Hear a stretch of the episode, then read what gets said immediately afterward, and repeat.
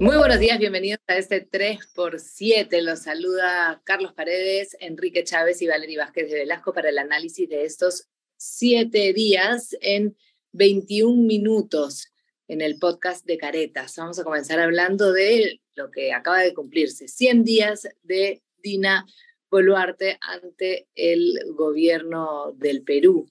Los, vamos a hablar de vamos a hablar de aciertos, suponemos que alguno podríamos comentar, vamos a hablar de errores también y también de eh, la situación de, del peruano, ¿no? Después de haber tenido el golpe de Pedro Castillo y la consecuencia de este mandato.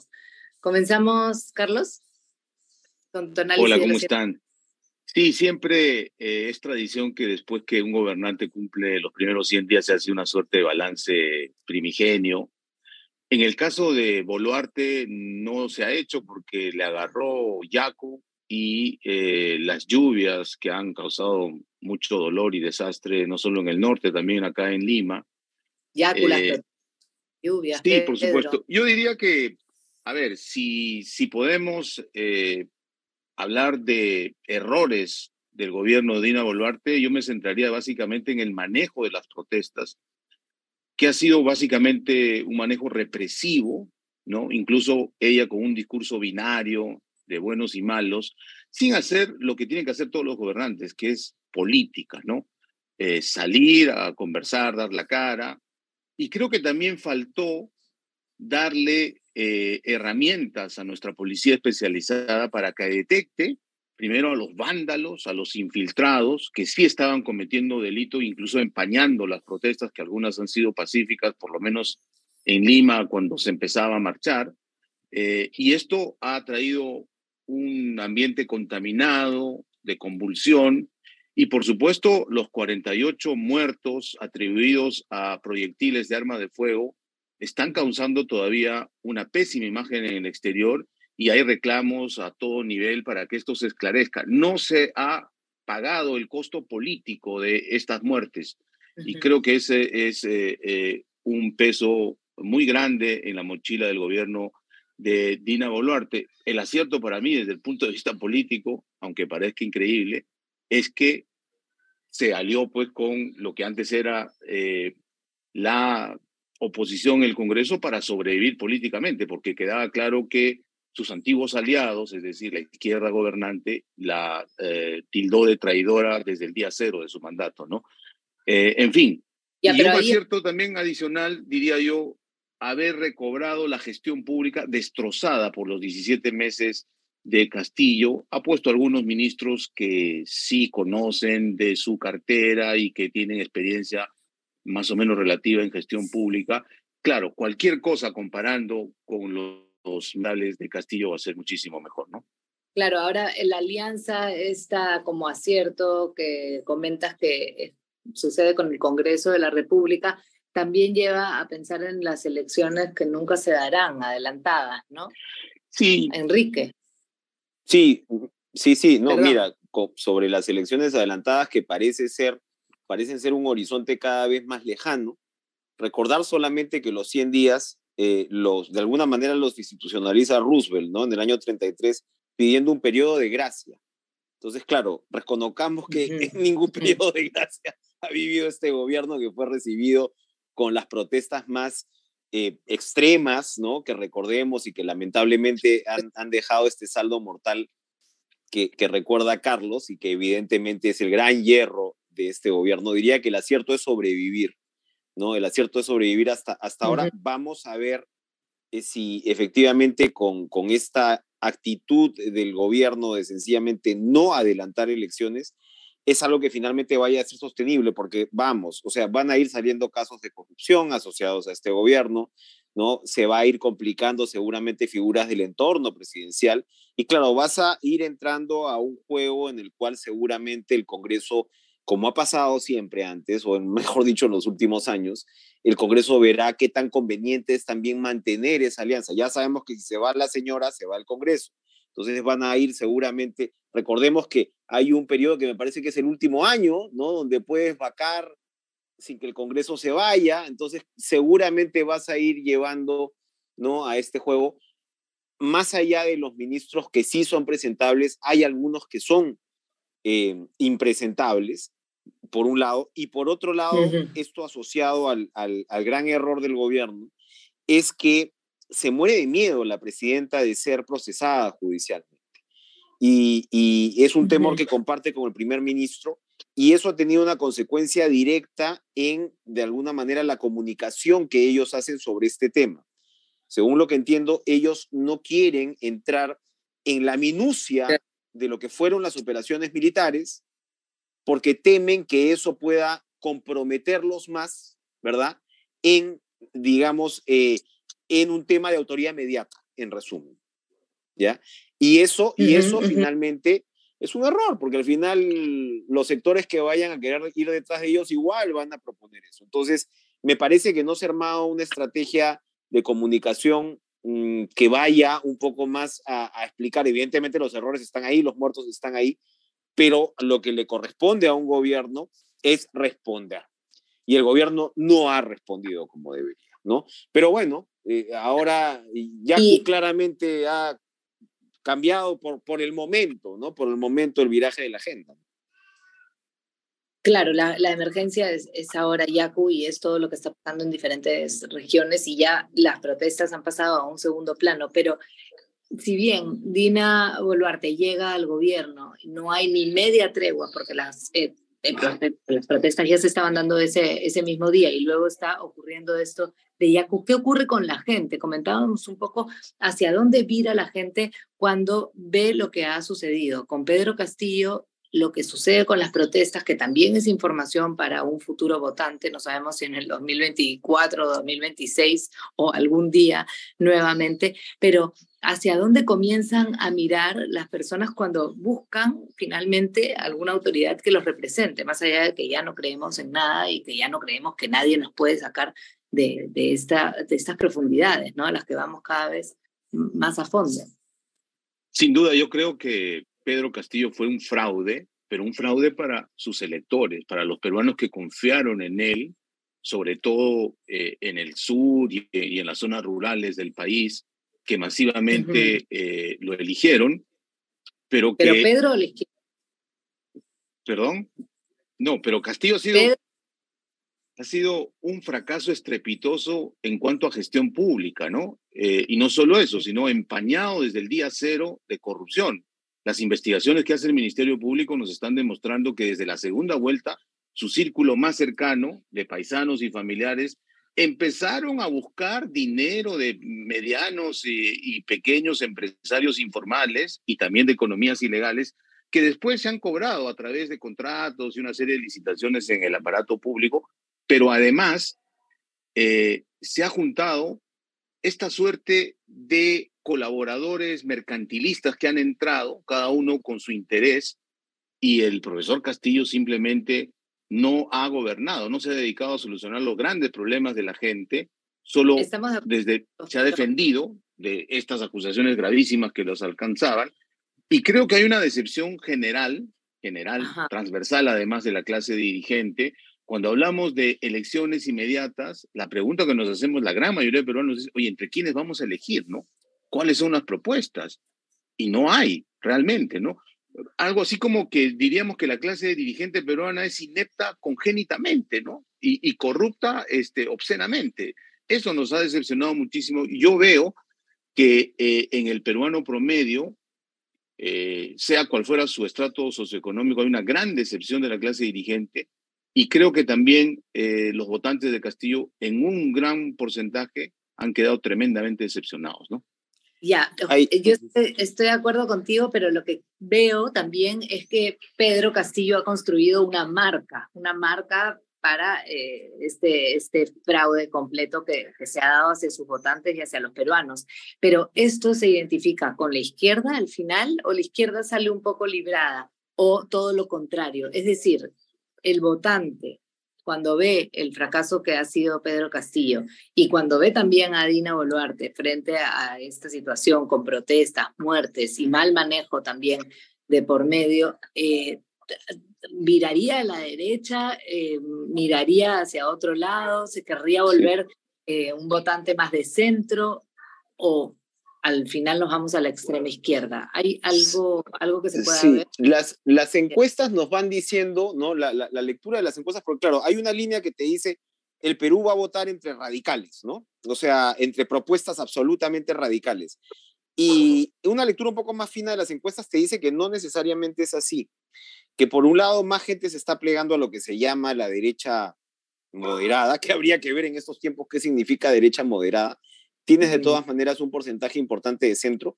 Y lo que ha sido más bien muy golpeado como autopercepción es la izquierda moderada y por añadidura la extrema izquierda, que siempre ambos son efectivamente extremos y, y, y de, poco, de, de, de, poca respuesta entre, entre la gente. Entonces, yo creo que el mapa electoral se va a reconfigurar todavía. Aquí hay una, un clamor general por adelanto de elecciones, pero ojo, al mismo tiempo, las instituciones más respaldadas en medio de un mar de poco respaldo y de credibilidad son las Fuerzas Armadas y la policía.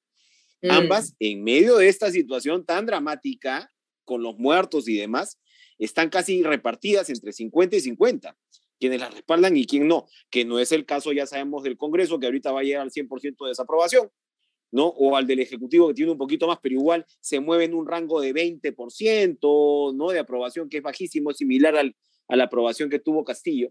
Entonces, yo creo que la lectura de hacia cómo se está moviendo el país todavía, todavía está por verse. La pregunta de si la izquierda cómo está quedando, yo creo que está quedando pésimo, destrozada, porque parte de la oposición a Boluarte es en realidad, aunque no se quiera ver, eh, un pro Castillo, una forma de decir, eh, cómo hacemos para salir de este apoyo que le, que le dimos a, a, a Castillo, que destruyó, que destruyó la gestión pública y lo estamos viendo ahora mismo en el tema de lo que fue la reconstrucción con cambios y la reacción del Estado por enésima vez ante una emergencia como, como, como esta. Entonces, yo creo que hay como fuerzas eh, que están un poquito más por abajo de lo que nos dicen los titulares y las redes sociales, que todavía se van a ir reconfigurando. ¿No? Todavía se van a ir reconfigurando, todavía estamos lejos, me parece, de, lo que va a ser el próximo proceso electoral, pero yo creo que, que, que, el tema va a ir por ahí. Lima, por ejemplo, las últimas encuestas demuestran que Lima es claramente de derecha, tal como están las cosas. Bueno, la elección de López Aliaga algo nos dice, ¿no? Algo nos dice.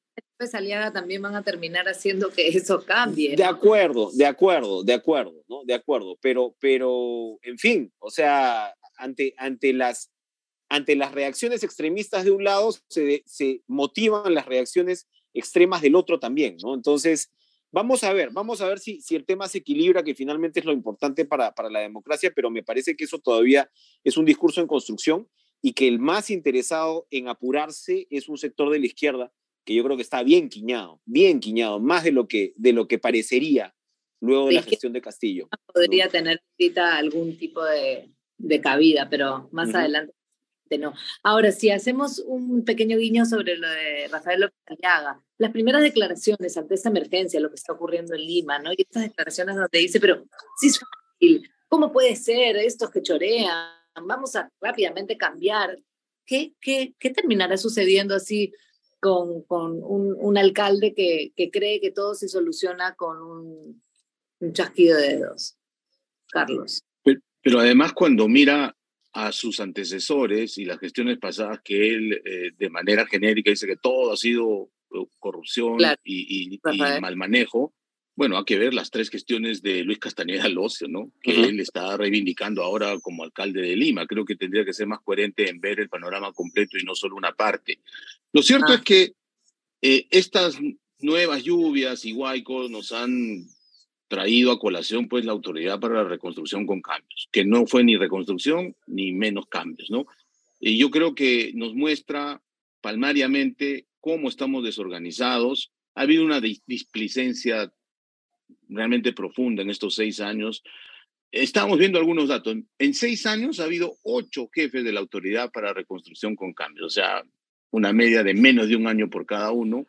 Ahí sí Además, hubo cambios ahí sí ha habido muchos cambios y además muchos empleos también, ¿no? Porque estábamos viendo que empezaron con 100 trabajadores el 2017 y terminaron con 1.200, además de firmar este convenio G2G, o sea, de gobierno a gobierno con los británicos, se alquilaron un edificio muy confortable en el centro de Lima, con estacionamiento, aire acondicionado, mientras los peruanos en Piura todavía, seis años después, algunos siguen viviendo en carpa, donde se les reacomodó el año 2017. Y no se ha hecho nada de lo que se supone eran trabajos estratégicos de canalizar los cauces de los ríos con concreto armado para que no vuelvan a eh, desbordarse y que terminen en el mar, o trabajar en, eh, las defensas eh, ribereñas, etcétera. Lo que se han hecho simplemente son obras pequeñas de colegios y cosas para la inauguración fácil. Se han gastado 21 mil millones de los 25 mil que ya tienen.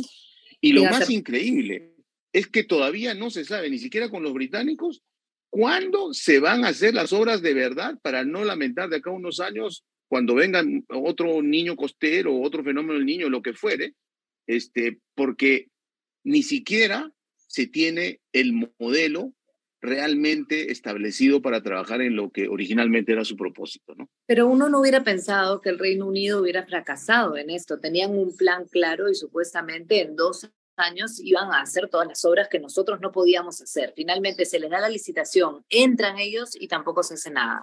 Se han, estrellado, se han, estrellado con la, con la descentralización peruana, ¿no? O sea, este, es una maraña, digamos, imposible de aterrizar. Efectivamente, el gobierno a gobierno es muy oneroso, además habrá que ver todavía, y como dice Carlos, se han dedicado mucho al tema de colegios, pero según el informe de Contraloría, cuando hablas del control posterior entre el 17 y el 23, lo que ellos han visto, han analizado de los 25 mil millones que se han gastado, son 1.303 millones de monto controlado, como muestra, ¿no? De allí, 540 millones, es decir, casi la mitad, han sido observados con responsabilidad civil, administrativa y penal. Ellos encuentran en, este, en esta muestra 118 millones de perjuicio económico. Estás hablando de 200 280 observaciones, 666 recomendaciones, 249 auditorías de cumplimiento y control específico donde has encontrado responsabilidad en 65 directivos del gobierno nacional, pero también 80 directivos del gobierno regional. Entonces, eh, es decir, estamos hablando de una reingeniería absolutamente necesaria en el Estado, que a ver, ¿no? A ver si es que entramos realmente de fondo a lo que es parte de una reforma integral, ¿no? Mira, la autoridad para la reconstrucción con cambio estaba tan perdida el año de la pandemia que Vizcarra le dijo a la señora Amalia Moreno que también se meta a comprar ventiladores, que como ellos tenían experiencia internacional, que compren. Bueno, en algo que no conocían, compraron ventiladores de una empresa china con representante en Miami, que han terminado malográndose un almacén y que hoy es materia, como dice Enrique, de serias acusaciones civil, administrativa y penal de la Contraloría, ¿no? Este, los ingleses llegaron y ellos iban a ejecutar, pero los que hacían eh, los eh, diseños, es decir, el expediente técnico, seguían siendo los gobiernos regionales. Entonces los ingleses venían y decían, este está mal hecho, a empezar de nuevo, pero ellos no tenían la prerrogativa de hacer ese trabajo. O sea, todo enrevesado, todo mal hecho. Al final de cuentas, seis años después, seguimos lamentando muertes. El 2017 el niño costero nos trajo 381 fallecidos. Hoy, apenas empiezan las lluvias, ya tenemos más de 60 muertos y no hemos aprendido la lección, lamentablemente. Sí, y, realmente creo que es interesante ver cómo es que si un país eh, que tiene supuestamente las posibilidades de avanzar en algo no lo logra, pues tenemos que hacer el cambio de, de, de, descentralizar eh, el Perú. Pero lo habíamos hablado la semana pasada, ¿no? Está en manos del Congreso de la República, finalmente, cambiar eso. Y el Congreso de la República, ¿qué está haciendo hasta ahorita? ¿En qué se está metiendo estas semanas? ¿Qué es lo que está tratando de, de hacer mientras no, loco? O sea, si se quieren quedar, no se ve ni siquiera un establecimiento de agenda país, ¿no? ves nuevas comisiones, es decir, la falta de liderazgo finalmente en el Congreso, porque de eso se trata, creo yo, ¿no? Con la calidad de parlamentarios que tenemos, lamentablemente, quien podría pararse, ese grupo pequeñito que podría parar a de alguna manera articular una agenda nacional que le diga algo al país, no lo vemos hasta ahora. No lo vemos claramente, ¿no? y, y, y, y eso va a traer sin duda una factura y el Congreso no lo quiere ver.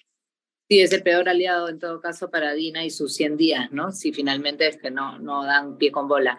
Y después está la defensa de Castillo también, ¿no? Y la situación de Toledo, nuestros expresidentes, este, uno muy defendido, ¿no? ¿Cómo es que Castillo consigue más de una decena de abogados en 100 días, para ser exacto? Esa es una buena pregunta, ¿no? Cuando estaba en Palacio de Gobierno tenía tres o cuatro abogados a tiempo completo que se supone los pagaba él de su dinero, ¿no? Vamos a ver cómo hacía. Pero ahora eh, hay una estrategia internacional encabezada por Eugenio Zaffaroni, que es este abogado abolicionista, ¿no? Que en su momento fue un tratadista respetable en el derecho penal sudamericano, por lo menos, llegó a ser este, juez de la Corte Internacional de Derechos Humanos, pero ahora para todo efecto práctico es un defensor a ultranza de la corrupción de izquierda, ¿no? Es el principal defensor jurídico de Cristina Fernández de Kirchner, por ejemplo, en Argentina, que ya ha sido sentenciada por un robo obsceno, probado, absolutamente escandaloso. Es tan abolicionista del derecho penal que en medios argentinos se le denuncia que el segundo piso de su casa en Buenos Aires lo alquiló para unos tratantes de mujeres, para hacer este, una serie de prostíbulos clandestinos, pero eh, obviamente eh, eh, en delito flagrante, pero él dice que no, que él alquila a quien sea y, se hacen responsables sus inquilinos. Pero en fin, más allá de anécdotas, ha mandado a su pupilo un abogado mucho más joven que él, ¿no? Guido Crochato, que incluso ahora se ha ido como emisario directo de Castillo llevando cartas manuscritas, por ejemplo, al presidente Petro y ahora pretende presentar acciones legales en eh, el escenario internacional, concretamente ante la Comisión y ante la Corte Internacional de Derechos Humanos. Pero creo que yo, yo, lo, yo lo veo más como fuego artificial porque la propia OEA ha condenado el golpe de Estado, incluso la Comisión Interamericana cuando vino aquí de visita eh, también condenó eh, esta interrupción constitucional, porque no se trata de un discursito, como dicen ellos, que, en fin... Un hecho este, atípico, un hecho atípico, no fue un golpe, sino un hecho atípico, dice este muchacho. Eh, para, para nuestra legislación ha sido un delito flagrante, igual a lo que hizo Fujimori el año 92, ¿no? Así de simple. Lo que nos queda claro es que Pedro Castillo no lo está pagando, que tiene una casi y no, y, y, no sabemos quién paga, quién paga el abogado de Toledo. Ya sé que nos tenemos que ir porque él hasta ahora asumió defensa pública, pero este último recurso que ha presentado ante Columbia en Washington es de un estudio de abogados que cuesta y bastante.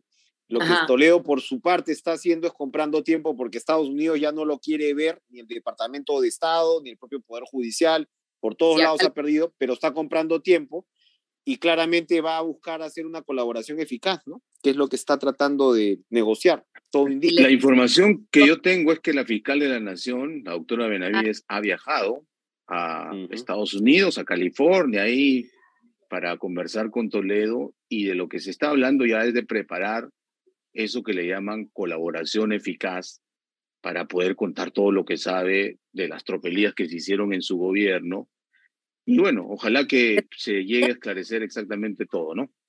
¿Se le podría dar a Toledo, que se ha ido durante tanto tiempo, ese beneficio y que no quería regresar a dar cuenta al país? Esa es una duda interesante. Hasta donde tengo entendido, ha cambiado la legislación de colaboración eficaz. Antes no se le permitía a los líderes o cabecillas de las organizaciones eh, delictivas. Hoy sí, así que estaría habilitado. Va a depender de la información que él entregue de la probanza, de la calidad de las pruebas que él eh, este, entregue, para que negocie algún tipo de beneficio. Obviamente no va a salir libre, probablemente haya una reducción de pena, pero que va a ir a, acompañar a Pedro Castillo y Alberto Fujimori a la DIROES, no tengan la menor duda.